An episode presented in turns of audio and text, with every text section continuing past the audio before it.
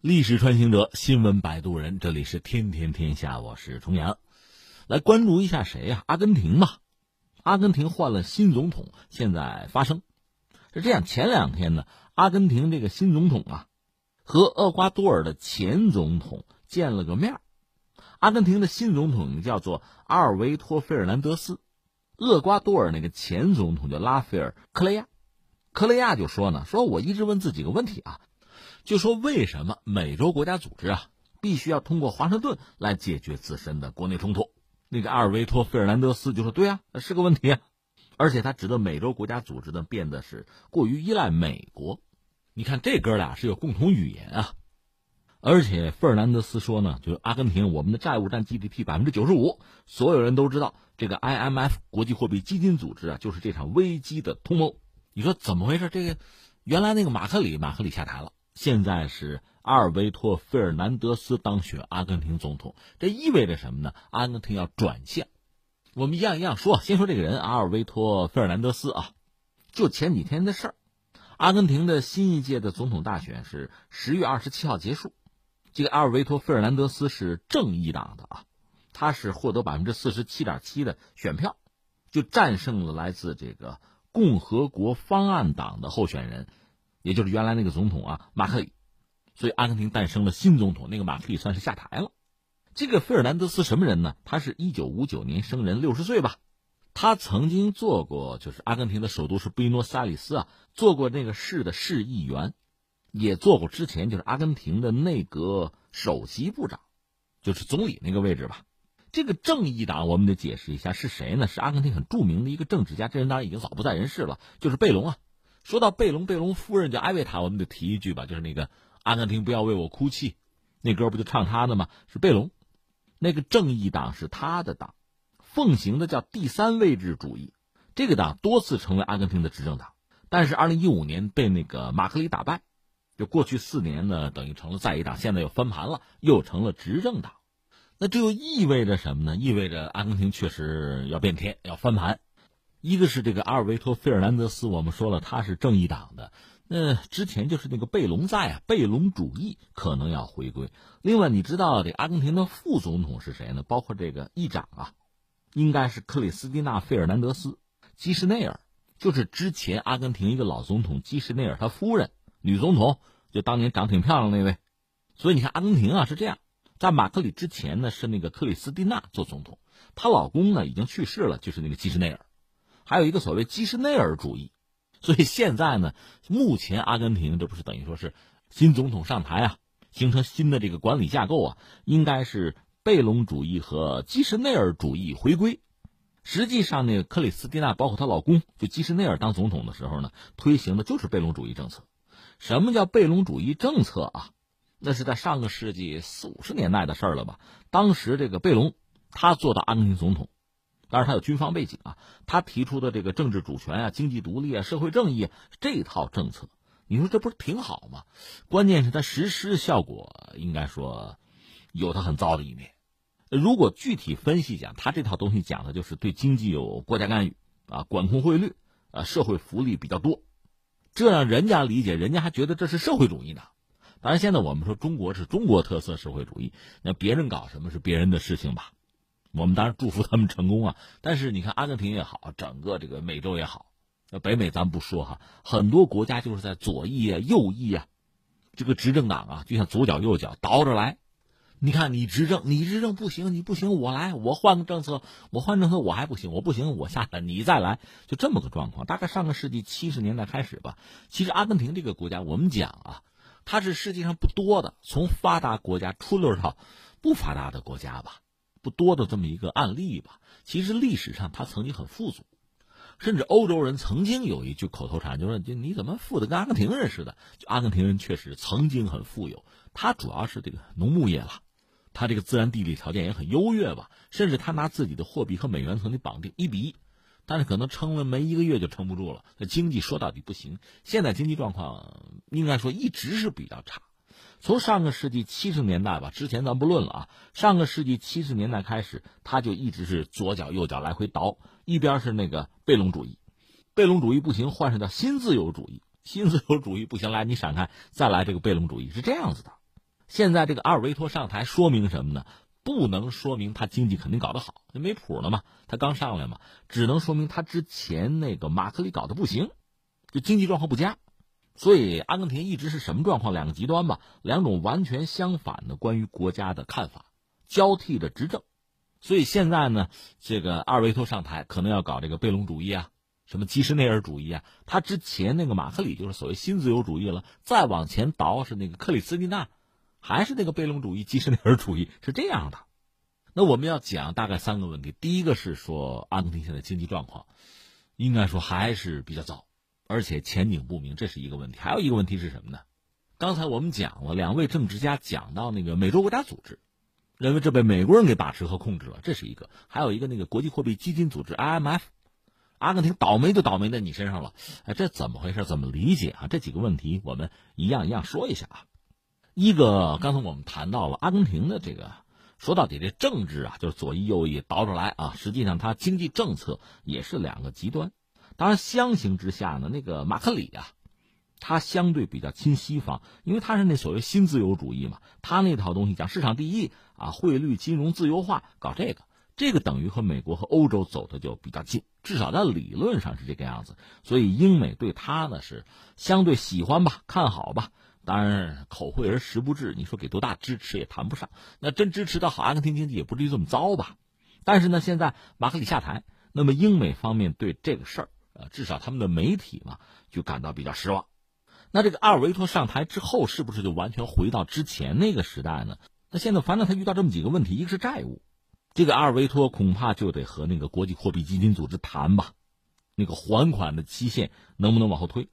二零一八年，他那个货币就是比索呀，就已经严重贬值了。呃，IMF 向阿根廷贷了五百多亿美元，马克里当时承诺就是削减赤字啊，啊，紧缩政策就是这个东西。而现在这个阿尔维托就说反而还不起啊，无力偿还国际货币基金组织的贷款，那就咱商量商量，你往后推推呗。另外还有一系列社会经济问题啊，这新政府恐怕就得考虑，一个是这个公共服务价格别涨了。你比如地铁票价什么的不要涨了，再就是呢，公司解雇员工限制一下吧，还得考虑提高工资啊、社保缴费啊，就这些。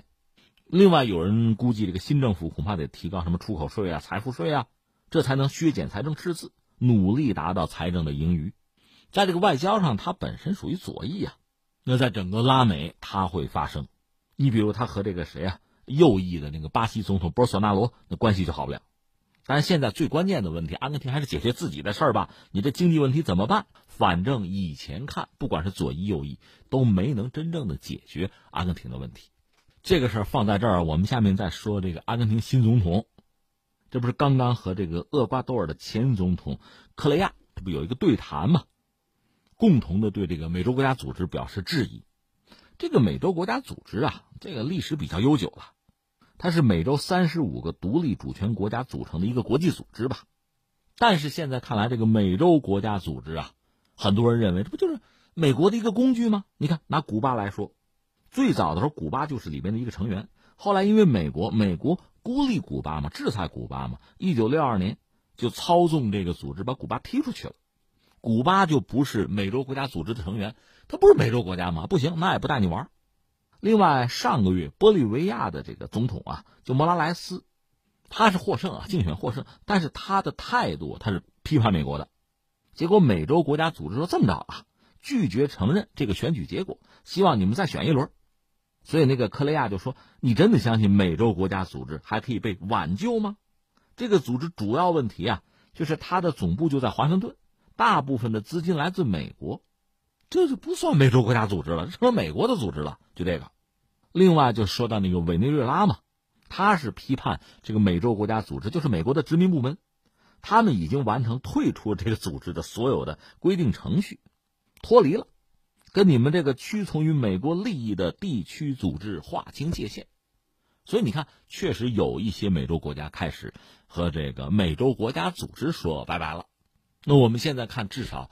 就这个阿根廷的新总统啊，就费尔南德斯啊，也是对这个组织提出批评和质疑，这是一个。那么更重要的是，他在质疑谁啊？就是 IMF 国际货币基金组织。你不要忘了，阿根廷还欠着人家钱呢啊！费尔南德斯就说呢，阿根廷花了几十年的时间还清了所有外国的贷款，以便摆脱 IMF 和他那个金钱操纵政策。但是呢，那个马克里是通过获得五百七十亿美元的巨额贷款，毁掉了之前的所有努力。那费尔南德斯就说什么呢？说为什么这个 IMF 要向马克里提供这么一大笔钱啊？他们这样做是为了支持马克里，让他能够继续担任总统。马克里的竞选活动是历史上最贵的。他说呢，这些提供的资金后来呢，在预算中就消失了，加剧了阿根廷当下的危机。所以他认为，这个国际货币基金组织 IMF 就是阿根廷的这个经济危机的同谋啊。这就说到一个有意思的问题了：这个主要是西方国家在操控吧？这个 IMF 国际货币基金组织它到底是一个什么角色？它是不是就对很多发展中国家，那就是一个，比如说债务陷阱啊、落井下石啊，是不是就这么一个角色呢？哎，这个挺逗啊！我就想起一部电影。韩国人拍的，前不久就挺火爆，叫《国家破产之日》。它实际上回顾的就是九七九八年那个金融危机，就亚洲金融危机啊，对韩国的影响。在那里边呢，对这个 MF 是有一个表现，而且这个表现是比较负面的。按照这个电影啊，就是韩国这个国家破产之日，按照这个电影里边的描述吧，那这个国际货币基金组织它确实起到了一个落井下石的角色。实际情况又怎么样呢？到现在其实也说不清。就很多学者呀，包括公众在争，就是九七年亚洲金融危机的时候，你 IMF 到底扮演了个什么角色？我们说没有定论吧，但是有一些人、有一些国家、有一些经济体是有体会的。比如说马来西亚，当时呢，马来西亚的总理就是马哈蒂尔，老头现在都九十多了，是吧？是他，他是坚决拒绝，就是反对接受这个 IMF 的援助。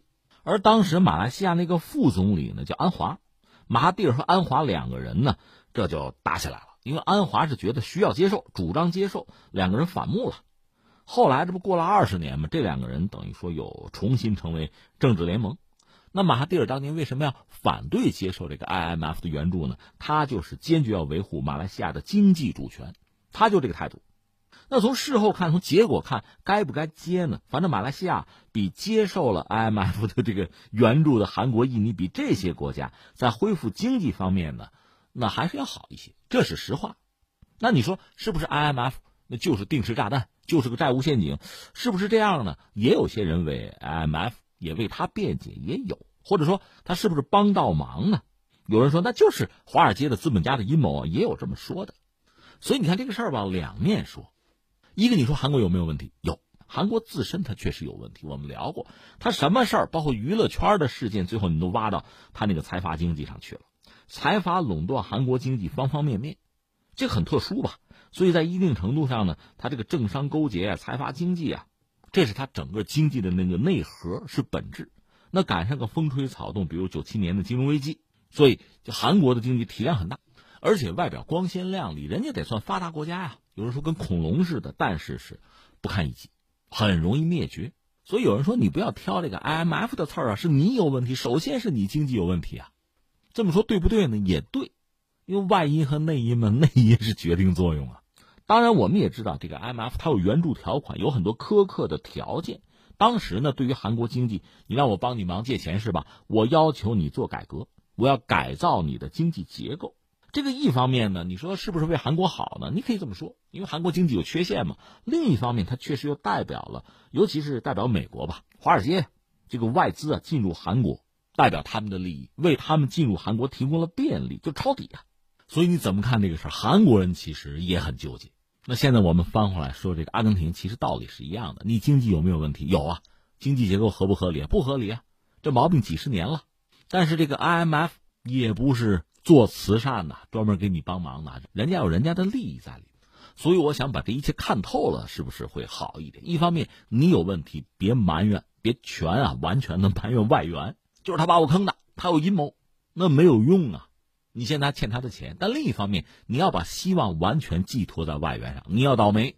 所以你看，和这个 M F 啊，什么包括什么世界银行合作吧，你确实也要有自己的实力，还有自己的定力。你要明确自己的目标，知道怎么实现这个目标的路径，你才能善用这个外援。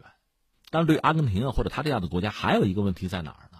就是左翼和右翼这个轮流执政。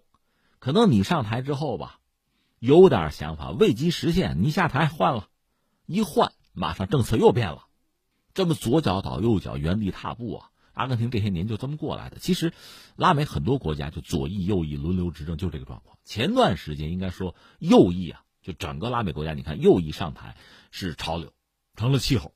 当然，最典型的像巴西那个波尔索纳罗，那是右翼，就算巴西特朗普哈。但是总的来说，右翼上台之后，你看拉美国家经济还是那个样子。没有太大的起色。另外，现在全球经济状况都不是很理想。要是水涨船高呢，可能还好一点。现在这个一片萧瑟的状况下，你就是搞不好，搞不好你闪开我来。现在左翼又开始纷纷的，就是苏醒啊，崛起上台，这就是新的一轮吧。